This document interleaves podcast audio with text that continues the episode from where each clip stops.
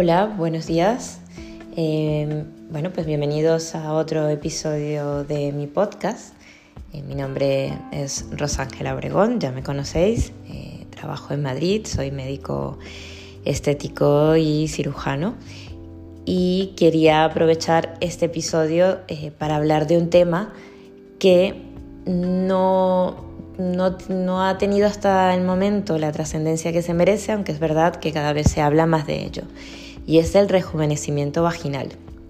Probablemente en parte por desconocimiento o por vergüenza o por no considerarlo un problema real por toda la sociedad, pero es verdad que hay muchas mujeres que padecen las consecuencias eh, de síndromes geniturinarios o de, atrofia vulvovaginal. Eh, también hay mujeres que después del parto eh, sobre todo aquellos partos complicados o con forceps o a veces sin, ni siquiera ser un parto complicado, pues tienen durante meses después del parto pues una laxitud muy importante de todo el periné, con pérdidas, eh, eh, con incontinencia, con pérdida de orina, a veces con el esfuerzo. E incluso también acompañados de pérdida de gases o de heces. Y todo esto ocurre eh, por todo el cambio hormonal que genera el proceso del parto y también por el traumatismo del parto per se. Eh, en relación a la atrofia vulvovaginal o lo que llamamos síndrome geniturinario de la menopausia, afecta a un 90%, incluso más, de todas las mujeres eh, posmenopáusicas, un, volumen muy, muy importante.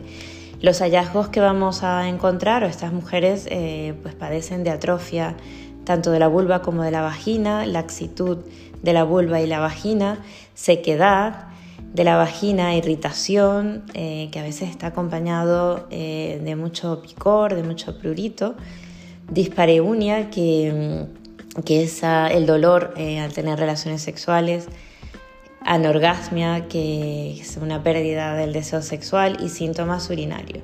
Esto ocurre porque tanto la vulva como la vagina como la vejiga son eh, tejidos que responden a estrógenos. Eh, a veces el, reemplazo hormonal no es posible en algunas mujeres eh, y sobre todo aquellas que tienen niveles de estrógenos en sangre normales a pesar de la menopausia. Pero también eh, van a sufrir de este, de este síndrome. Eh, las energías basadas, eh, las terapias basadas en energía han sido propuestas, se han utilizado durante mucho tiempo. No hay estudios con muchísima evidencia científica, pero cada vez tenemos más resultados. las energías que normalmente se utilizan para el rejuvenecimiento vaginal es el láser de CO2, el herbio o neodimio jack y también la radiofrecuencia. Eh, la radiofrecuencia em, es eh, como lo utilizamos también en, facial o en corporal. Eh, la, es la radiofrecuencia no ablativa e incluso la radiofrecuencia fraccional por, em, por microagujas eh, facilita el rejuvenecimiento vaginal porque usa el mismo mecanismo que utilizamos eh, térmico que utilizamos en, como hablaba, como comentaba antes, tanto en la cara como en el cuerpo, sin hacer una ablación completa porque se deja tejido sano, que este tejido es el que va a favorecer la eh, recuperación de, la herida, va a desencadenar una cascada de de reparación va a activar los fibroblastos, va a remodelar el colágeno, va a estimular la nueva formación de colágeno, la nueva formación de elastina y, la, eh, y va a aumentar digamos, la vascularización de la zona. Todos estos cambios ocurren cuando disminuyen o se alteran los niveles de estrógeno. Eh, este paso de, energía a través de la vagina eh, calienta el tejido aproximadamente entre 40 a 45 grados, causando la contracción del colágeno.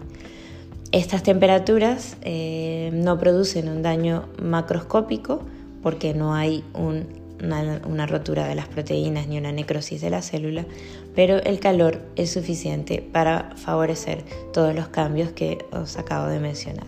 La radiofrecuencia, que es una técnica que me gusta mucho, es bien tolerada, tiene efectos mínimos secundarios, salvo un poquito de enrojecimiento o un poco de inflamación y algunas veces algo de descarga eh, vaginal, mucosa muy escasa.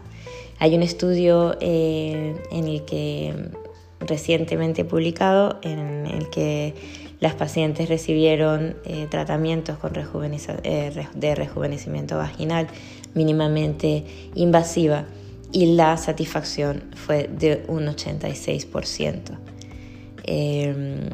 y, los pacientes estaban, además, también reporta este estudio, que pagaron el coste del tratamiento sin problema por el grado de satisfacción. el rejuvenecimiento vaginal con estas energías, eh, la radiofrecuencia que es mi preferida, pero también está, como os decía, el láser fraccionado de CO2 o el láser herbio, em, va a, producir em, todos estos cambios positivos y también además nos va a permitir hacer o implementar otras técnicas que van a mejorar la vagina, eh, van a mejorar la zona vulvar y por tanto van a mejorar los síntomas geniturinarios que presentan las mujeres posmenopáusicas, pero también, sobre todo, en el posparto. Podemos aplicar ácido hialurónico en la zona vaginal, un ácido hialurónico especialmente formulado para esta zona. Podemos eh, aplicar también plasma rico en plaquetas que va a ayudar a regenerar aún más, a potenciar el efecto de las energías que hemos utilizado. Y además siempre vamos a combinar esto, estos tratamientos con ejercicios del suelo pélvico. Eh, la verdad eh, es que incluso hay estudios que demuestran que hay menor incidencia de candidiasis, que eh, es posible reconstituir la flora vaginal que existía previo a la menopausia o previo al, parto. Y por tanto vamos a tratar eh, otros síntomas también como la vulvodinia, que es dolor vulvar, eh, dolor a nivel del introito vaginal, la inflamación vaginal, la candidiasis e incluso enfermedades extravaginales como la, el líquido escleroso. Así que os invito a que mm, preguntéis por estos tratamientos em, que van a ayudar a mejorar la salud íntima de la mujer y que puede mejorar nuestra calidad de vida.